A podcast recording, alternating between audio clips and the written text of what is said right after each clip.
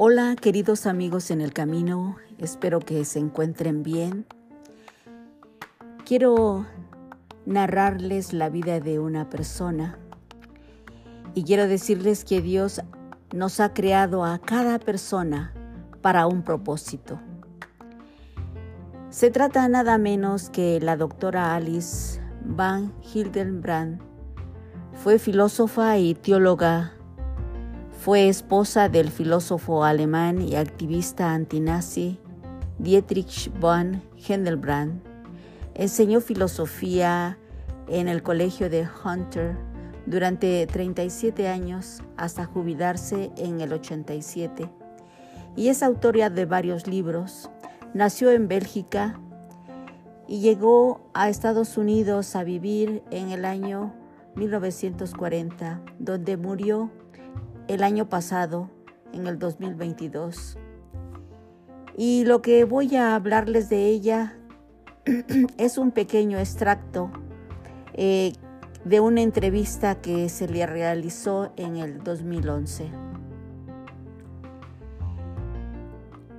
Y, y ella empieza en su narración diciendo de esta manera, durante la Segunda Guerra Mundial salí de Francia en el último barco estadounidense. Nos detuvo un submarino alemán y los militares nos dieron una hora para salir del barco. Estaba absolutamente convencida de que iba a morir. Absolutamente. Y tuve una experiencia sumamente poderosa. En una décima de centésimas de segundo, mi vida pasó frente a mis ojos con los más mínimos detalles. Fue increíble y de que me di y de que me di cuenta fue algo increíble. Y yo creo que Dios nos ha creado a cada persona para un propósito. Él tiene su plan de amor para ti, para mí, para todos. El problema es que nosotros hacemos nuestros propios planes Queremos que se realicen de cierta manera y en cierta forma y en cierto momento y nos volvemos amargados cuando no se materializan. Sin embargo, cada uno necesita llegar a un momento de la vida en que pueda decir, tú Señor, tú, oh Dios, escoge por mí.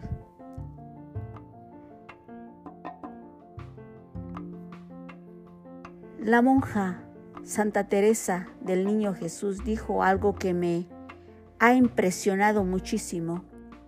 Lo que más quiero es lo que Dios escoja para mí. ¿En verdad? ¿Es esto? ¿Es verdad? Cielo Santo, ¿qué más quisiera? Si Dios escogió para ti una vida de soltera, debes de decir que eso es lo que más Dios quiere. ¿Sabías que Dios es el que elige por ti? Nuestras elecciones a menudo son muy tontas, pero las elecciones de Dios siempre son las mejores. Por ejemplo, Él escogió mi cara, mi rostro. Yo no la escogí y, le y podría decir que no tenemos el mismo gusto porque hay gente muy bonita, gente muy hermosa, que no puedes hacer otra cosa que decir, ojalá yo fuera así. Pero solo Dios sabe lo que yo hubiera hecho si me hubiera dado un rostro hermoso, una cara bonita.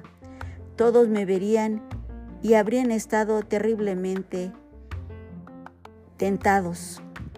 O yo habría estado tentada, creyéndome algún tipo de reina merecedora de todo, porque así es la vanidad. Con belleza física es muy fácil enamorarse de, de sí mismo, como el pastor griego Narciso, quien se enamoró al ver su propia imagen. Cuando, cuando contempló su rostro, se enamoró de, de su propia imagen. En esta tierra tenemos la cara que Dios escogió para cada uno de nosotros, pero yo creo que en la eternidad tú y yo tendremos la cara que merecemos. Cada acto de amor, virtud, paciencia y altruismo esculpe tu cara, tu rostro para la eternidad. Cuando irradias alegría, tarde o temprano te vas, te van a preguntar, ¿cuál es tu secreto? Siempre estás contenta. Es una gran bendición tener fe, confiar en que hay un Dios que te ha creado y te ama, y creer que tienes un alma inmortal. Respeta tu alma, eso es lo que realmente importa. Respeta tu alma. pase lo que pase, di, mi Dios tal vez no fue mi elección, pero es la tuya, sí, así la amo. Sí, debemos de amar la elección de Dios. Dios ha escogido por nosotros. Yo creo que esto es la clave para darle sentido a la vida. Cuando te, te, cuando te relacionas con Dios de esta manera, cuando puedas agradecerle de veras por tu existencia y agradecerle por amarte, por ser tu Salvador, Solo en ese momento podrás empezar a forjar buenos vínculos con los demás. Si admiras a otros seres humanos, tarde o temprano te desilusionarás porque todos nosotros somos seres muy, muy imperfectos. Solo se puede encontrar el corazón de otro por medio de Dios solo a través de Dios. La belleza del celibato es la dedicación y el amor total a Dios. Por eso el apóstol Pablo estima que el celibato lo estima más que el matrimonio. El ser soltero, si lo entiendes profundamente, realmente no significa estar solo cada uno de nosotros, quienes seamos, fuimos creados para la comunión. Fuimos creados para la comunión con Dios. Cuando aceptamos por completo la voluntad de Dios, encontrarás a otros de verdad. También transmitirás paz y alegría a los demás. Esto es algo que no vemos en nuestra sociedad pero es lo que todos anhelamos en el fondo.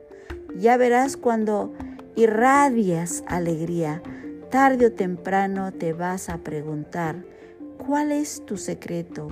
Entonces, tranquilo, sin predicar, sin dar la impresión de creerse superior o mejor que el otro, podrás compartir tu secreto. Después de todo, el Evangelio es la buena nueva. Por supuesto, hay momentos difíciles en la vida, hay etapas de disilusión, hay momentos en los que podemos de vista realmente perdemos de vista la belleza del cielo a causa de todas las nubes. ¿No te ha pasado que tú buscas la belleza que hay en lo alto, pero miras nubes grises. Quizás tengas que sufrir una enfermedad severa o enfrentar un dolor tremendo o tal vez te decepciones de tal o cual cosa. Pero recuerda, cualquier dificultad que tengas que enfrentar, esa no durará.